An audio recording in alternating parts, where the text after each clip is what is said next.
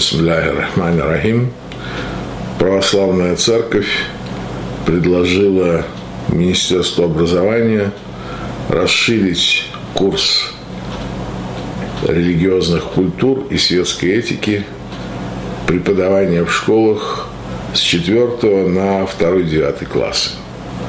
Я бы не стал это комментировать, если бы речь шла исключительно о православной религиозной культуре, но поскольку там перечислены а, религиозные культуры во множественном числе, да плюс еще к тому светская этика, я думаю, что могу по этому поводу а, высказаться. Собственно говоря, меня насторожило просто само название. Основа религиозных культур и светской этики. Я не совсем понял вот это сочетание. Во-первых, я не знаю, что такое светская этика. Я думал, что такого понятия не существует. Потому что я-то вырос в традиции большой русской классики. А у Достоевского герой говорит, если Бога нет, то все позволено. Какая же тут светская этика? Это во-первых.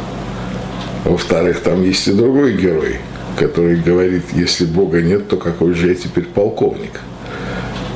Это тоже очень важное замечание. Поэтому светская этика для меня звучит просто как квадратный круг. Ну, собственно говоря, наверное, есть какие-то наивные самообольщения каких-то либералов, которые полагают, что они действуют согласно каким-то светским этическим принципам. Но я так думаю, что весь э, масштаб и весь объем светской этики э, укладывается в уголовный кодекс и в положение о неотвратимости наказания. Других этических сдерживающих побудительных начал у них нет. Что касается основы, основы религиозных культур, то есть такое частое и широко распространенное заблуждение, будто бы у всех религиозных культур одна и та же основа. Все как бы об одном и том же. Во-первых, это не так.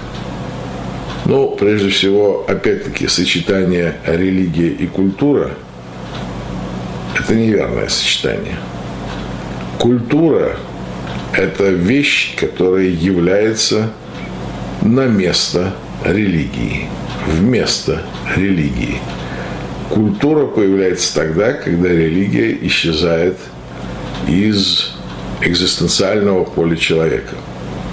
Культура – это вещь посюсторонняя, здешняя, имманентная, глубоко лживая и связанная с тяжелым неврозом, возникающим на том месте, где когда-то была религия. Религия уходит, возникает невроз, возникает агонистическое переживание жизни человеком, для которого утрачены смыслы и утрачена перспектива.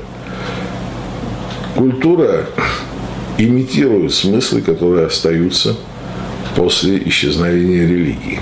Поэтому религиозная культура – это, в принципе, то же самое, что светская этика. Это квадратный круг. Далее, если мы выкидываем, выносим за скобки светскую этику и культуру и оставляем только основу религии, то у религии разная основа. Кажется, будто бы это одно и то же. Но это не так. Потому что даже концептуально религии стоят на различных платформах, на различных практиках, на различных отношениях к главному предмету того вообще ради чего они, чему они служат, Творцу. Так, в частности, в христианстве есть установка – не поминайте имя Господа в суе. А в исламе совершенно противоположная установка. Поминайте Аллаха часто. Это не просто различие ну, как бы религиозных практик, таких конвенциональных, обычных. А, мало ли какие бывают технические различия. Это указание на фундаментальную разницу, на принципиально различное понимание взаимоотношений человека и Творца. Интеллектуальных, духовных, умственных способностей человека в отношении к Творцу. Как они должны быть задействованы – не поминать суи или поминать часто. Не клянитесь, с одной стороны, это в традиции христианства, и наоборот, дозволение клясться и более того, частые клятвы и снисходительное отношение к тому, что эти клятвы могут быть нарушены, потому что человек – это слабая и зависимая фигура. Далее, например, такой момент – в христианстве существует положение «благими намерениями вымощена дорога в ад».